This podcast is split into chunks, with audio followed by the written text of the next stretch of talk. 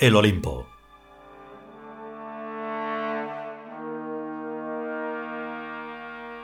Trigésimo quinto capítulo. Cuarta parte.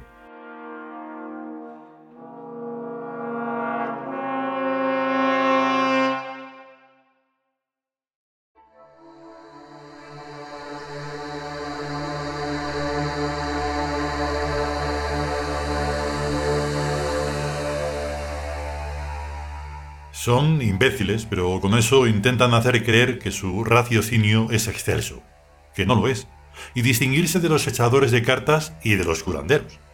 Pero lo peor de todo es que el futuro no les interesa ni poco ni mucho. Son gente inmediata que trincan al vuelo lo que pueden sin preocuparse de más consecuencias. Ni aunque la luna se estuviera precipitando sobre la Tierra, cambiarían su manera de ser. Los políticos y los científicos actuales son como los saqueadores en momentos de catástrofe, que corriendo pillan lo que pueden. Son humanos, son sapiens, tanto los unos como los otros. Ya está bien. Los sapiens son como son por su propia y aparentemente libérrima voluntad. Lo que ocurre es que la voluntad es una función de la mente, y se tiene la que se tiene. Los sapiens no pueden querer ser de otra manera distinta de la que son.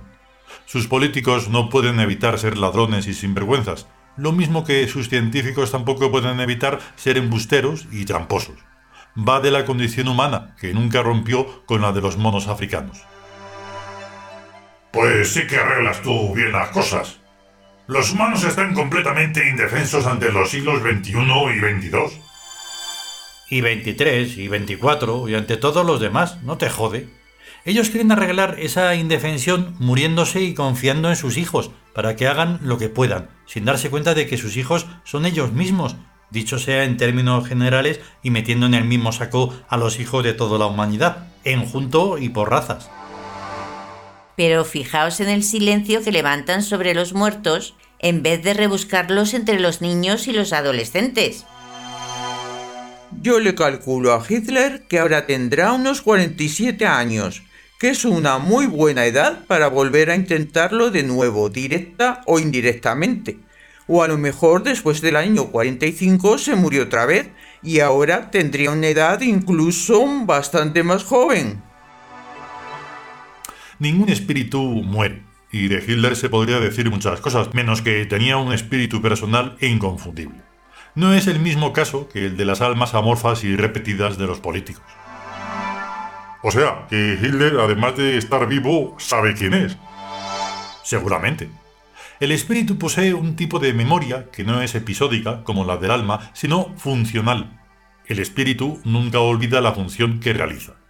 La historia nexa esa función a ciertos nombres, por lo que es relativamente fácil seguir la pista de un espíritu entre una multitud de reencarnados y a través de las sucesivas generaciones.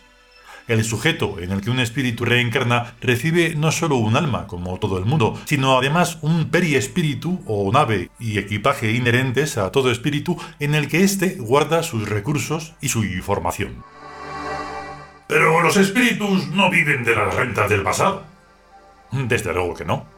Al Hitler del siglo XXI no le hará ninguna falta hacer valer sus derechos históricos adquiridos en el siglo XX, pero en lo más secreto de su corazón sabrá quién fue. Pero claro, no se es valioso por la función que antes se realizó, sino por esa misma función realizada en presente, en ahora. La función de un espíritu suele ser siempre prácticamente la misma, pero también siempre varían las circunstancias en el seno de las cuales se realiza esa función. La Europa de los 90 no es igual que la Europa de los 30. No se trata, pues, de repetir los mismos gestos ni los mismos actos y acciones, como haría un insecto, sino de adecuar la misma función a un conjunto circunstancial harto diferente. Política es economía. Lo que le permitió a Hitler llegar al poder en Alemania fue la depresión del año 29 y esa misma depresión, otra aún más grave, se está repitiendo ahora en los 90. Política es economía y más cosas.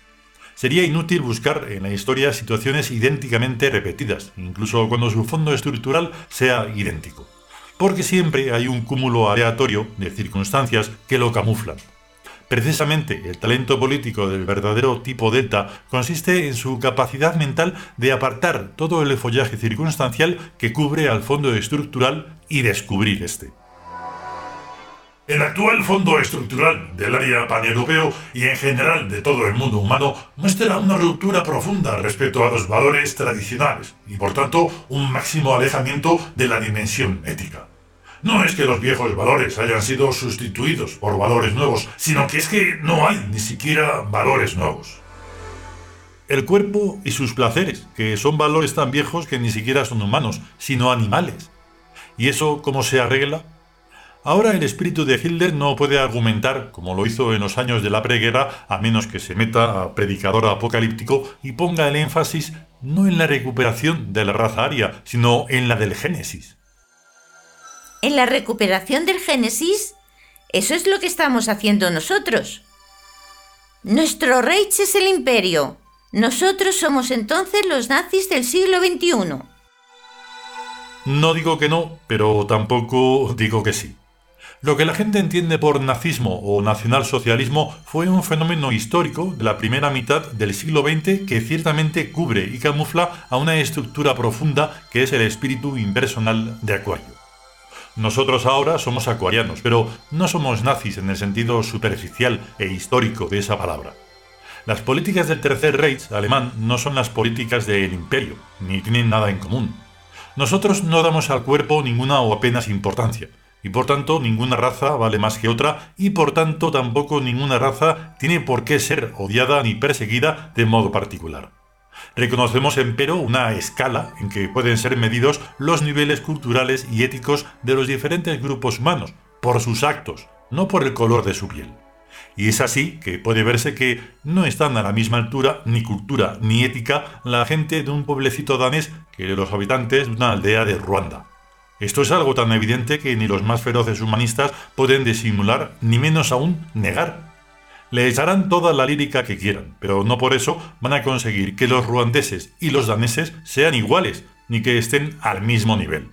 Esto no es racismo, sino simplemente observación.